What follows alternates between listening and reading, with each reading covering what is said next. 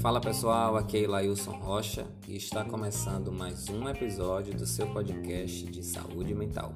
Sejam todos muito bem-vindos. E hoje, para dialogar comigo, estou recebendo Sanches Max Jesus Viana, que é psicólogo inscrito no CRP 02-24 664. Sanches é graduado pelo Centro Universitário do Rio São Francisco, é estudioso da Gestalt Terapia, psicólogo clínico atuante em saúde mental da população LGBTQIAP+, bem como também psicólogo social pelo Instituto Silvana Santana. Além disso, Sanches é petrolandense, né, do estado do Pernambuco, e desse lugar vem conversar com a gente sobre saúde mental da população LGBTQIAP+, no contexto sertanejo.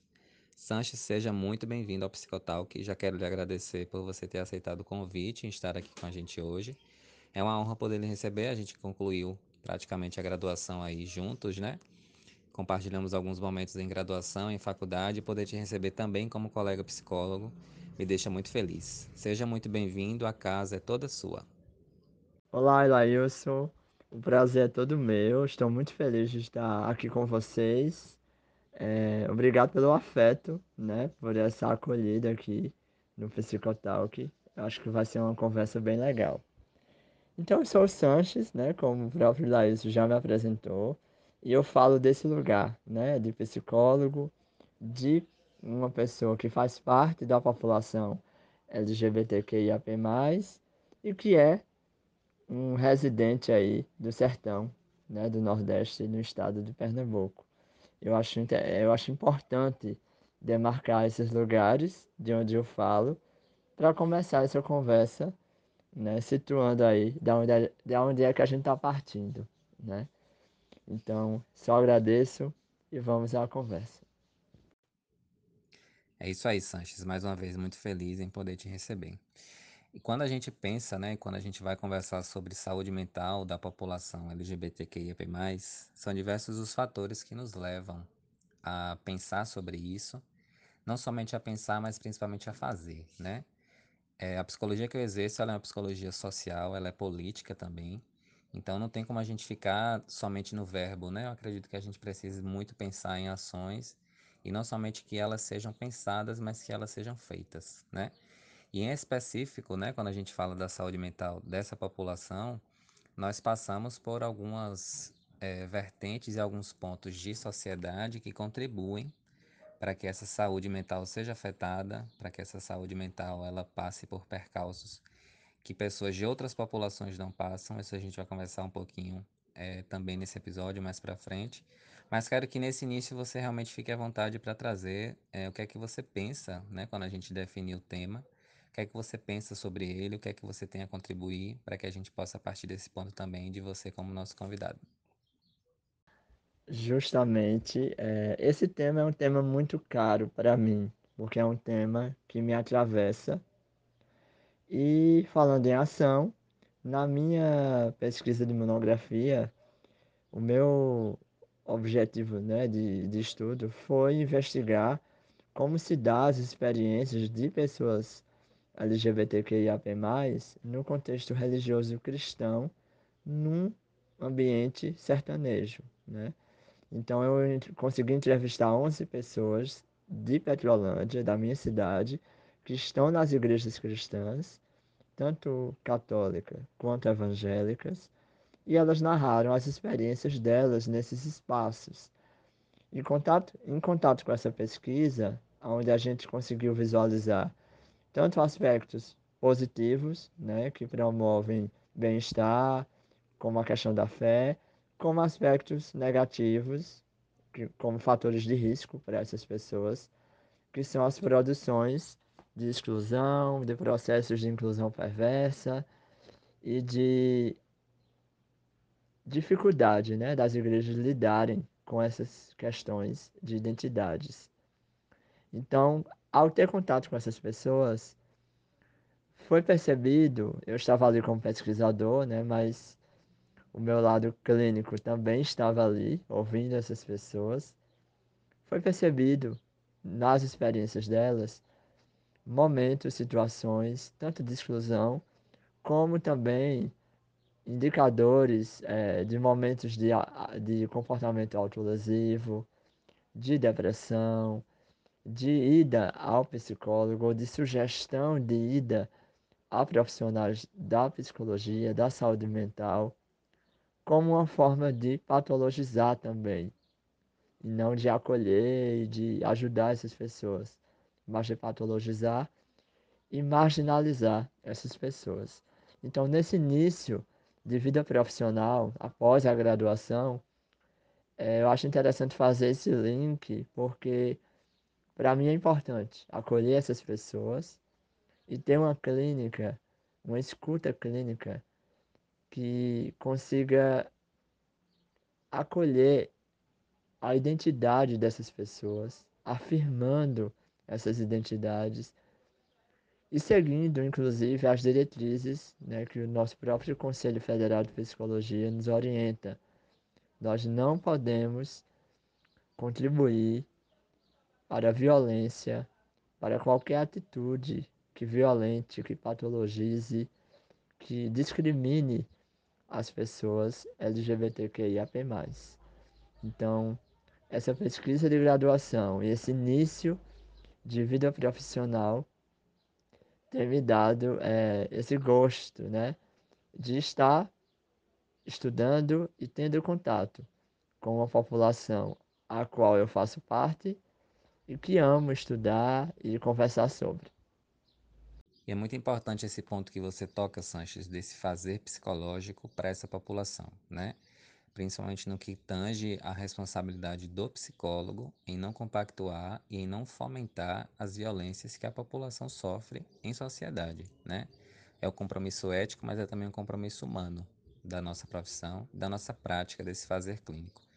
E quando a gente fala dessa clínica, né, para essa população que é LGBTQIAP+, a gente não pode falar de uma clínica que ela seja universal. É, por quê? Porque se tem alguns pontos específicos dentro da, da demanda, destas demandas que nos aparecem, que outras demandas não têm. Não sei se você tem essa mesma experiência que eu, né? Essa mesma ótica também. Mas há, tem, existem demandas na população LGBTQIAP+, que elas atravessam outras coisas para que isso também chegue no consultório, né? Eu estou falando do consultório, não é, um, não é uma prática clínica que seja elitista, somente voltada para consultórios de, de psicoterapia, mas uma clínica realmente ampliada, uma clínica social, uma clínica que é, uma clínica que é inter e multidisciplinar, né? Em diversas as demandas, em diversos contextos, que a gente possa estar na nossa prática de atuação.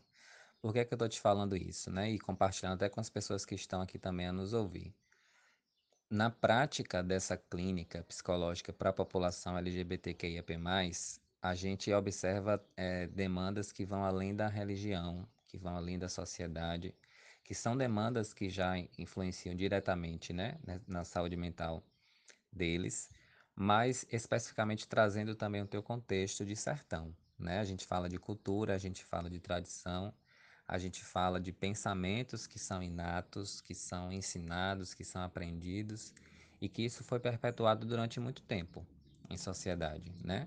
Então hoje temos é, uma geração que é fruto dessa época, mas que hoje ao mesmo tempo no sertão também a gente já começa a perceber uma outra geração de um outro contexto, de uma outra realidade, mas que também permeia dentro desses assuntos e desses pontos de saúde mental, né? É, e como não é o meu lugar de fala, eu quero deixar que realmente você fique à vontade para trazer é, esses pontos que eu citei, que você também possa colaborar, né? Sobre o que é, assim, na sua prática e na sua visão, esse início do fazer da clínica né, psicológica para a população LGBTQIAP+.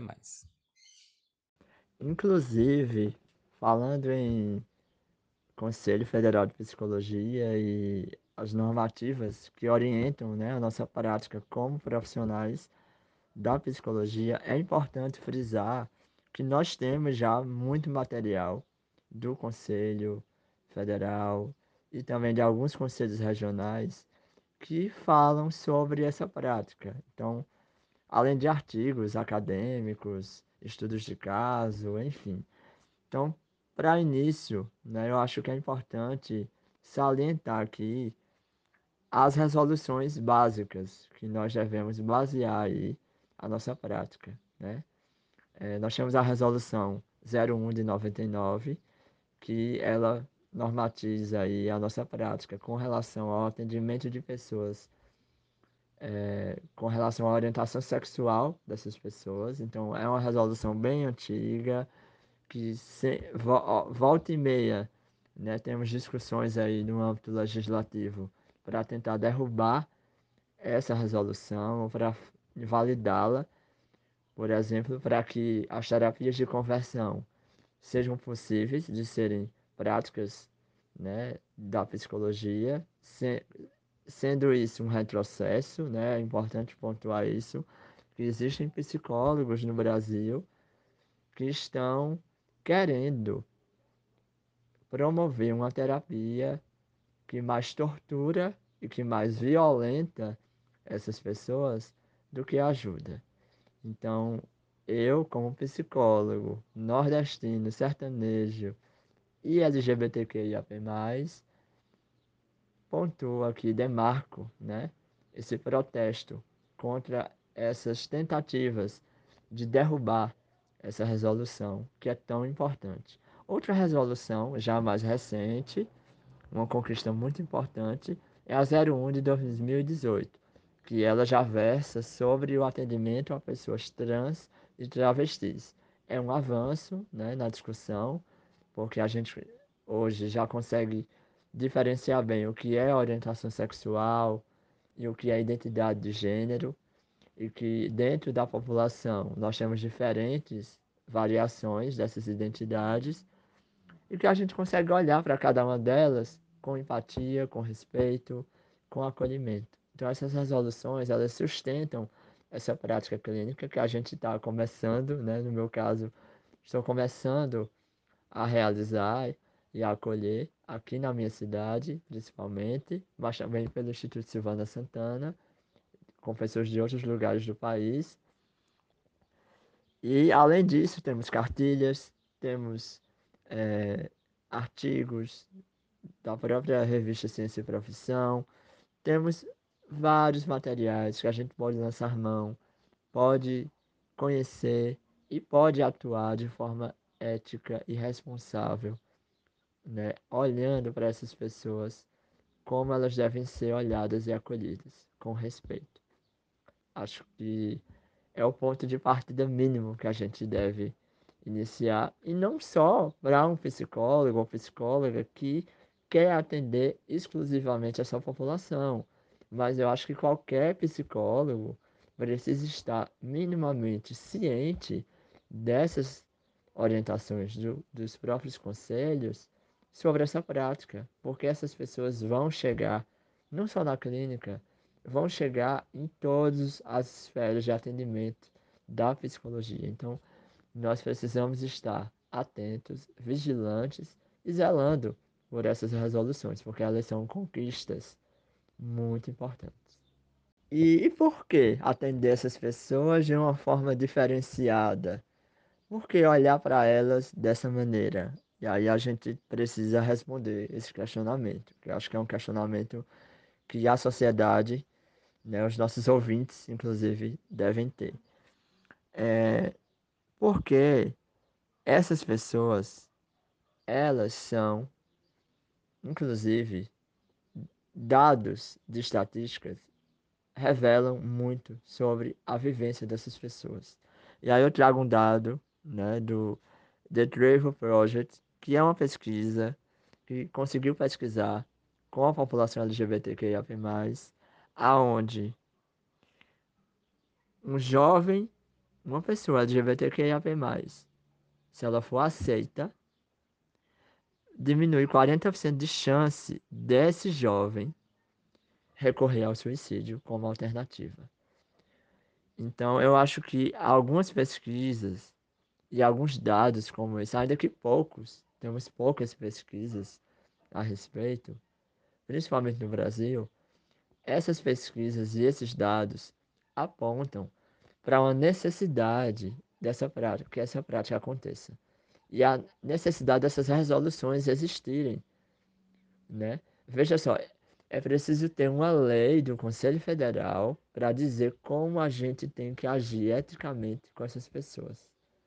Veja só aonde a gente chegou, né? Isso tem que ser obrigatório. Veja só, pense comigo. Então, isso é muito importante a gente entender. A questão do suicídio, principalmente, né? É algo que pessoas que são LGBTQIA+, têm uma, uma maior recorrência, também com relação a outras comorbidades, como outros transtornos psiquiátricos, enfim. É uma questão muito importante, a gente tem que se atentar e esses dados existem. E trazendo para a nossa realidade brasileira, é, tem um instituto chamado IBDSEX, que é o Instituto Brasileiro de Diversidade Sexual, que ele promove algumas pesquisas muito importantes com uma população considerável, né, um número aí de amostra considerável nas pesquisas. E aí eu quero trazer dois tipos de dados. Os dados sobre, é, que aí é uma publicação desse instituto, né, que é o ensaio sobre o perfil da população LGBT, onde existem alguns artigos nesses ensaios que trazem essas pesquisas. Uma delas é sobre a questão da saúde em geral da população LGBTQIAP+. Então, para uma dessas pesquisas, quase 60% de alunos da Universidade Federal do Paraná que foram entrevistados em um evento de saúde, são alunos da área da saúde, inclusive, é, 60% desses alunos nunca ouviram falar sobre saúde da população LGBTQIAP+, durante a sua graduação. Veja só, mais da metade dos alunos de uma, da área da saúde de uma Universidade Federal do Paraná, segundo essa pesquisa de 2020, né, esse do ano passado, esses ensaios, mais da metade desses alunos nunca ouviram falar sobre a saúde da população LGBTQIA+, durante o seu curso de graduação na área da saúde. 61,5% deles não conheciam a existência da Política Nacional de Saúde LGBT. É uma política de Estado, é, é uma política do Ministério da Saúde sobre a população e esses alunos não sabiam que ela existia. E aí, o que é que esse não, esse desconhecimento acaba reverberando na prática? Né? E aí, outros estudos, que inclusive esse ensaio, esse artigo traz, do IBDSEX, é que pessoas LGBTQIA+, quando elas vão acessar os serviços de saúde, elas vão ter um atendimento mais rápido do que as outras pessoas. Os profissionais da saúde vão tratar, principalmente é, as pessoas homossexuais, como tendo uma orientação heterossexual. É, essas pessoas vão sofrer discriminações e ainda existe aquele estigma da, dessa população ser uma população de risco e não compreender atualmente ainda que a questão das doenças sexualmente transmissíveis, das infecções, né, no caso, infec sexualmente transmissíveis, como no caso do HIV/AIDS, se trata de um comportamento de risco que não está associado necessariamente somente a essa população, mas que qualquer pessoa é, pode é, ter o risco né, de se contaminar e de contaminar outras pessoas. Então veja, esse desconhecimento sobre esse tipo de abordagem na saúde para essa população acaba reverberando no atendimento que elas vão receber na ponta do serviço de saúde. Então isso é muito sério. Outro artigo fala exclusivamente sobre a questão da saúde mental e da questão do suicídio dessa população. Então, foram ouvidos oito mil novecentos e dezoito jovens, pessoas, para essa pesquisa. sessenta e dois vírgula cinco dessa população jovem já pensou em suicídio. setenta por cento desses sessenta e dois vírgula cinco 70% dessa pessoal, dessas pessoas que pensaram em suicídio sofreu LGBTfobia. E 66,5% desses 62,5% que já pensou presenciaram episódios de LGBTfobia. E a gente nota nesse artigo, inclusive, que as pessoas trans tanto homens trans como mulheres trans têm uns percentuais mais altos do que já pensou em suicídio ou que já, por causa disso, é, foi, o motivo foi porque sofreu LGBTfobia ou que presenciou. As pessoas trans têm os índices mais altos, como também os homens gays.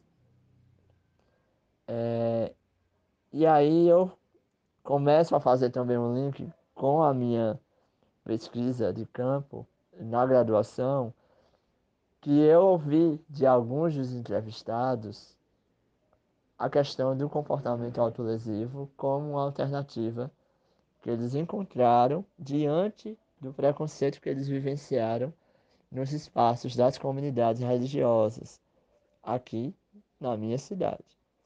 Então eu falo de um lugar que eu conheço, que eu transito e que eu vivencio. E aí, essas pesquisas são pesquisas de nível nacional.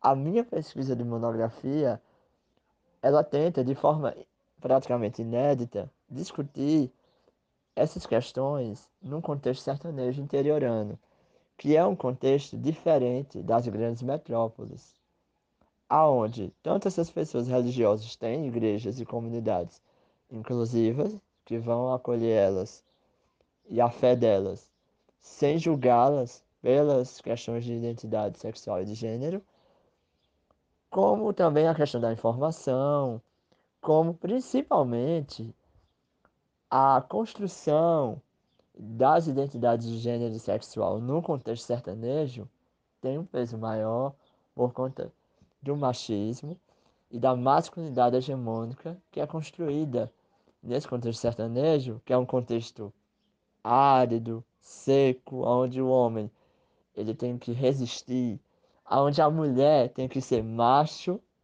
né? Até a mulher tem que ser macho, e aonde essa masculinidade construída desse, dessa maneira, ela interfere inclusive na saúde desse próprio homem, que não pode ser vulnerável, não pode se deixar vencer, inclusive por doenças. Então, são homens que têm resistência a fazer exames de rotina quando chegam à sua idade e que isso acarreta né, em doenças, né? E até em mortes por câncer, enfim.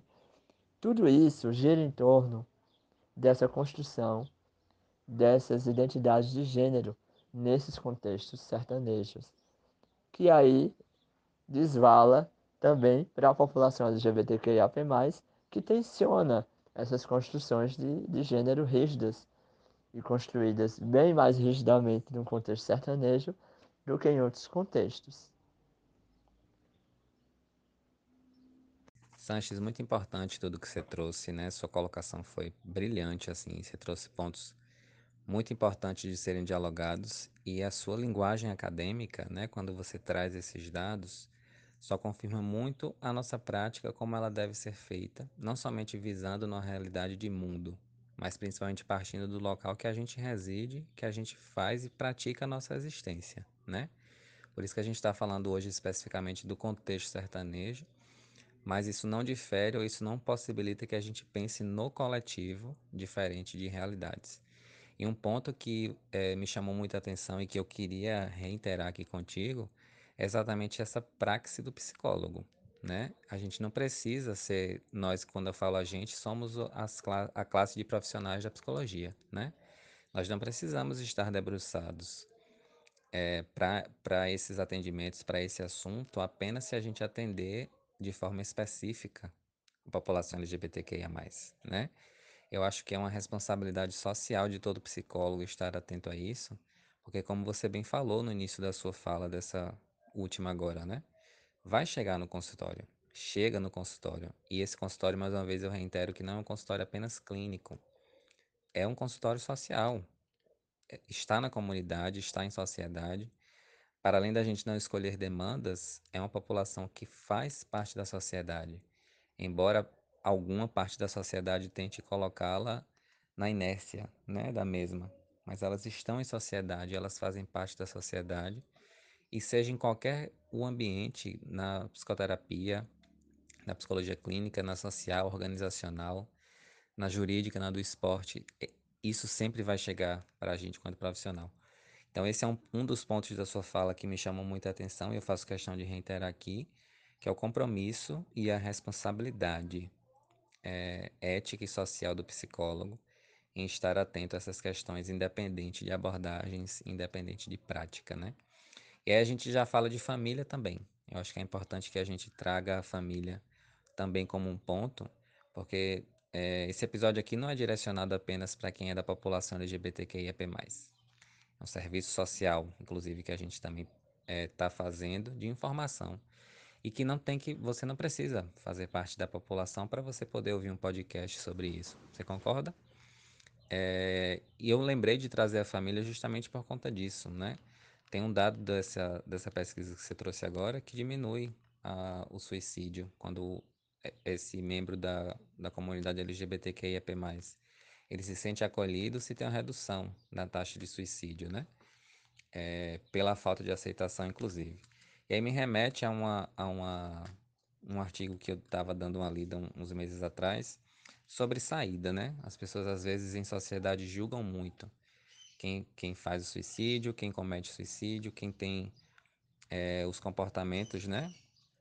Autolesivos, como você também já vem trazendo, como julgamento ou como falta de saída, né? Ah, ele se matou porque era homossexual e não tinha saída. Mas a, a sociedade às vezes esquece de lembrar que não ter saída também é uma saída. E aí, quando você traz esse dado, né, de que a, a aceitação reduz essa saída que muitas vezes, infelizmente, a gente ainda vê acontecendo em sociedade, eh, traz esse reforço dessas mensagens negativas não acontecerem também nos âmbitos familiares, nos sociais, em- entre amigos, mas principalmente dentro de casa. Eu acho que a gente está conversando hoje aqui é, uma- é um diálogo é, que ele ultrapassa qualquer tipo de, de limite, né? Não existe um limite para a informação, mas principalmente para o respeito, né? E quando se fala sobre isso, não tem como eu não falar sobre família, porque é uma prática afirmativa nessa relação que não é apenas terapêutica, mas é uma relação humana, né? É, de indivíduo para indivíduo, e isso independe muito do que a gente vê acontecendo hoje em sociedade principalmente no país, que é um daqueles que mais matam, né? Pessoas transexuais, que mais matam homossexuais, que é um país enraizado em práticas e em conceitos transfóbicos, bifóbicos, homofóbicos, e que permeia aí, como eu disse também na minha fala anterior, por gerações, né? Mas trazendo essa coisa para a prática, Sanches, é isso que eu queria também trazer para você hoje muito legal aos dados, porque isso vai nos permear nessa urgência que eu iniciei hoje falando de uma prática. A gente precisa ter conhecimento, eh, dos dados, mas a gente precisa transformar isso em prática também, né? E nessa prática, eu lembro muito da, da- de técnicas, não, não apenas de técnicas, mas do que se embasa na terapia afirmativa, quando a gente se debruça a atender a população LGBTQIAP+, né? Eu trago muito do meu relato também como psicólogo social, debruçado a essas questões, a essa população também em atendimentos, é, na prática de validar ah, todo e qualquer tipo de orientação sexual como únicas, como é, orientações ricas, onde a única patologia é exatamente a homofobia e a, e a LGBTfobia, né? E é tudo isso que a gente vem é, dialogando aqui hoje, eu acredito também que já faça parte dessa terapia afirmativa, né? Como é que você observa isso na prática clínica, Sanches? Então, a questão da família é muito importante. A família tem um papel crucial na vida de todo mundo. E veja só, como deve ser triste e arrasador para uma pessoa LGBTQIAP+, ser rejeitado pela sua família, pelos seus familiares, pelos seus parentes, por ser quem é, por não ser compreendido, por não ser aceito. Isso é, eu digo porque eu vivenciei uma realidade diferente, né? Que coisa boa foi ser acolhido pela minha família e estar nesse constante diálogo com ela, de para eles compreenderem também todo esse universo. Eu acho que o diálogo é muito importante nesse momento e a família precisa estar disposta a dialogar, a compreender o que não sabe e dizer quando não sabe e quando não entende e caminhar junto nesse processo que é um processo de aceitação e de afirmação de todo mundo. Não é só a pessoa LGBTQIAP+, que está se afirmando, que está se aceitando. Todo mundo que convive com ela está nesse barco. E todo mundo pode ajudar. E aí quando você fala da terapia afirmativa, eu considero, eu tenho lido sobre a terapia afirmativa, é uma terapia desenvolvida pelo Clécio Borges, a partir de estudos que ele construiu nas suas vivências né, lá nos Estados Unidos. E, e ele traz para a realidade brasileira e faz essa leitura né, da terapia afirmativa como uma terapia que acolhe gays, lésbicas e bissexuais, a priori. Né?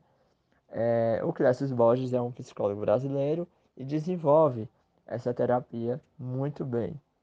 O seu livro é muito interessante. Eu considero que é um ponto de partida para um fazer clínico social que atenda e que acolha essa população de maneira minimamente respeitosa.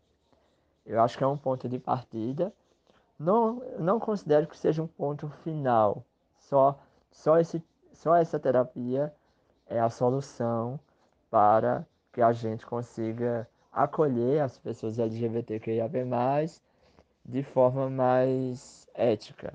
Não considero, até porque a terapia afirmativa, aí já é uma crítica, tem uma limitação, porque o Clécio ele acaba não abordando a questão da identidade de gênero, da população trans, enfim, eu acho que ele não teve tempo ainda de se debruçar sobre ou de atender essa população e incluir essa população nos seus estudos. E aí cabe a nós continuarmos essa prática, expandirmos essa prática e repensarmos essa prática. Né? O uso dessa terapia afirmativa, ampliando para as identidades de gênero e para a população trans. É... E aí, falando um pouquinho sobre essa terapia, eu acho interessante pontuar porque o Clécio ele sintetiza na, na sua literatura por que, que a gente atende essas pessoas nesse, nesse, nessa ótica né, da afirmação. E aí ele traz alguns pontos que eu selecionei aqui para estar tá compartilhando com os ouvintes.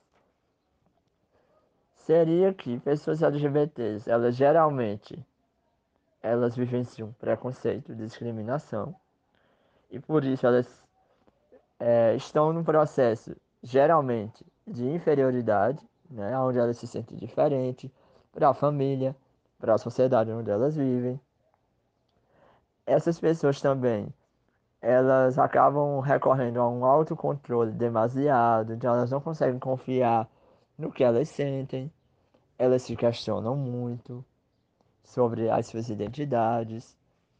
Outra questão é a questão da solidão, da culpa, da vergonha, do medo. São sentimentos que caminham com essas pessoas durante todo o seu desenvolvimento, porque elas vão se percebendo ao longo da, do seu desenvolvimento como pessoa e elas veem que elas divergem da norma, né? Qual é a norma? É a cis heteronormatividade, ou seja, o homem ele tem que ser hétero e ele tem padrões de comportamentos que são associados a ele. Quando homens não correspondem a esses padrões de comportamentos, nem à orientação sexual que é esperada, ele acaba divergindo da norma, tensionando essa norma e acaba sendo discriminado, violentado, desconsiderado, patologizado. Então, esses sentimentos rondam a vida das pessoas LGBTQIAP+, durante toda a vida. Outra questão é a da probabilidade dessas pessoas a alguns transtornos psiquiátricos, como depressão, como dependência química. Então, essas pessoas acabam tendo uma maior probabilidade de desencadearem esses transtornos por conta justamente desses sofrimentos, enfim. Outra questão é geralmente um histórico de abusos verbais, emocionais, justamente dessa violência, né, escancarada que essas pessoas vivenciam ao longo de suas vidas. Também a questão delas viverem em dois mundos, principalmente as pessoas que é, vivenciam uma, o que a gente vai chamar de homofobia internalizada, que é quando a pessoa não se aceita, não se acolhe. Então ela passa a viver em dois mundos, né? um mundo é, público, onde ela se comporta coerente com a cis norma, né? ou seja, ela se comporta como um homem hétero, com padrões que são vistos, entre aspas, como masculinos, e outro mundo secreto que ela é, se permite viver algumas experiências, né, homossexuais, bissexuais, por exemplo. Então, a terapia afirmativa, ela responde, ela tenta responder a essas necessidades que essas pessoas trazem na escuta clínica que a gente faz, nos atendimentos, nos acolhimentos tudo isso acaba emergindo, né, nos acolhimentos dessas pessoas. E aí a gente tem que recorrer a essa escuta, a essa ética, a esse respeito que permite que essas pessoas sejam quem elas são. E aí não só a terapia afirmativa, mas a psicologia social nos ajuda quando discute sobre inclusão, exclusão, é, as abordagens humanistas, né? Quando falam sobre a questão da autenticidade, da liberdade, nos ajudam muito, né? A pensar essa clínica, essa escuta. E também os estudos de interseccionalidades, né? Aí já mais voltado para a academia, que entende que nós somos construídos, somos atravessados por marcadores sociais. Né? Então, eu não sou só um homem. Eu sou um homem que sou gay, que sou psicólogo, que sou sertanejo, que sou nordestino, que sou brasileiro. Então, várias avenidas identitárias me atravessam, né? Ruas atravessam essas, essa avenida identitária e eu não sou só uma coisa. Eu costumo dizer que a gente nós somos um emaranhado de coisas. Nós somos uma construção de coisas. E essas abordagens da psicologia, esses olhares, nos ajudam a construir essa prática, né? E a promover uma psicologia que acolhe a população LGBTQIAP+, e que respeita as suas vivências. E aí, por último, pegando o gancho aí dos familiares novamente, eu acho que é importante a gente promover também, como profissionais da psicologia, projetos, intervenções que acolham os familiares dessas pessoas, que são pessoas que reproduzem os preconceitos, as violências, muitas vezes por falta de informação, por falta de entendimento, por questões geracionais que divergem, né? Então eu acho que é importante também serem promovidos intervenções e propostas que acolham os familiares, que escutem o que é também passar por esse processo, né? De, de ter alguém LGBTQIAP+, na família e ter medo que essa pessoa sofra violência na rua, que essa pessoa sofra violência da sociedade, tanto física quanto psicológica, quanto institucional. Então eu acho que a gente precisa repensar a nossa prática. Então eu faço esse convite, né, dessas leituras, desse interesse em saber como é que a gente acolhe essas demandas na nossa clínica social, aonde a gente estiver fazendo psicologia, nós precisamos levar esse entendimento. Então eu deixo esse convite para todo mundo para fazer essa reflexão e esse repensar sobre como é que a gente vê tudo isso. Exatamente, Sanches. Quando a gente fala dessas identidades sociais, né, que você ilustrou muito bem como uma avenida que tem algumas ruas que permeiam a avenida que tu és, ou que as pessoas sejam.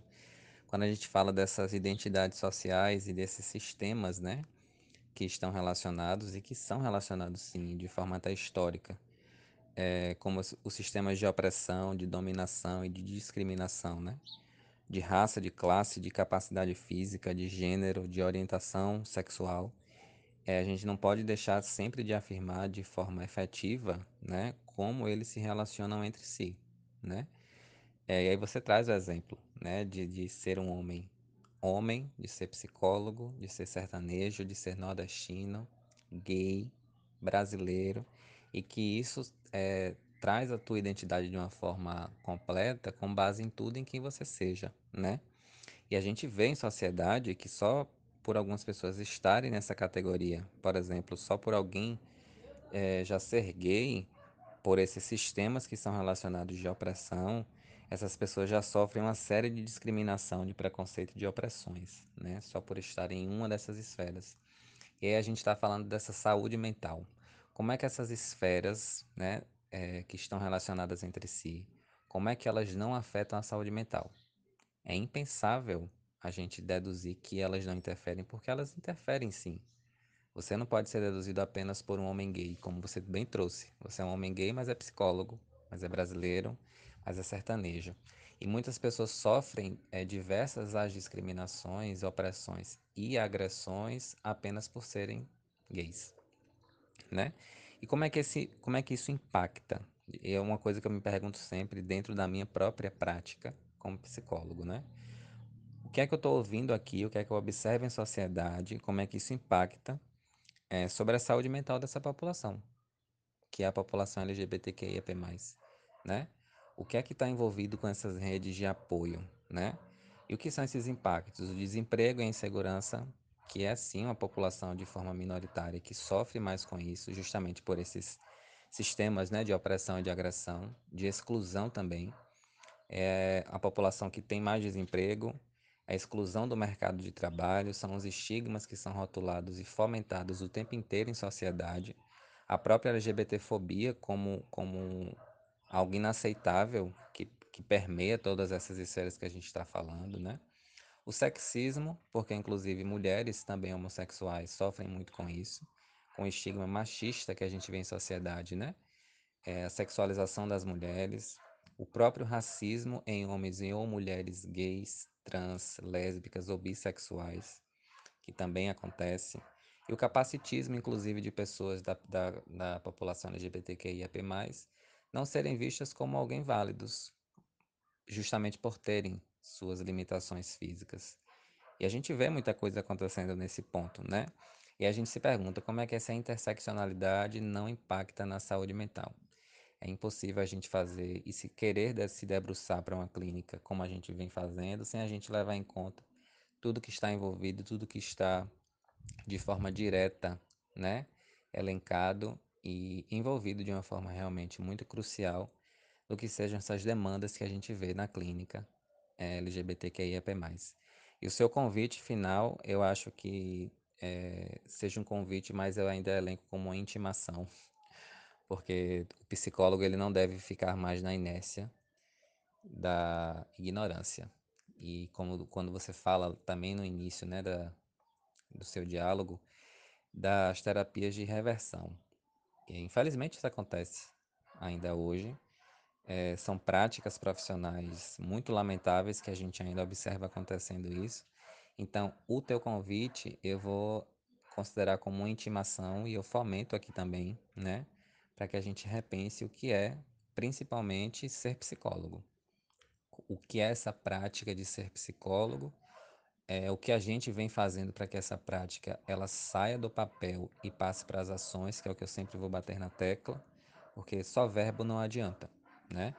E quem se predispõe, assim como eu, e acredito também, tenho certeza que como você, Sanches, a fazer uma psicologia que ela é social e que ela é política, deve se livrar da escolha de ser ignorante.